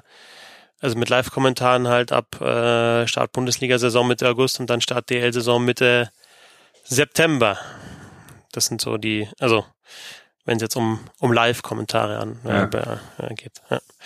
Nächsten Termin. Ansonsten ist tatsächlich jetzt so ein bisschen ruhiger momentan. Und dann mal schauen, was die neue Saison sonst noch so bringt. Bevor ich jetzt sage, dass du heute die bessere Hälfte warst, äh, können wir ja die Hörer nochmal darauf hinweisen, dass der äh, NHL Draft auf The Zone übertragen wird. So sieht's aus, ja. Solltet ihr, wenn ihr gerade die erste Runde da mal reinschauen, weil könnt ihr mit Moritz Seider der höchst gedraftete Deutsche seit äh, Leon Dreiseitel sein. Oder wird er definitiv sein. Ähm, ansonsten warst du, wie eben schon gesagt, heute die bessere Hälfte der Hockey Buddies auf Twitter zu finden und äh, fetzi6. Aber das hatte ich, glaube ich, auch schon mal gesagt. Erster Tom, ich bin der Christoph, wir sind die Hockey Buddies. Vielen Dank fürs Zuhören. Bis zum nächsten Mal, lasst euch auch mal rutschen und nicht vergessen, the good old hockey game is the best game you can name. And the best game you can name is the good old hockey. Yeah.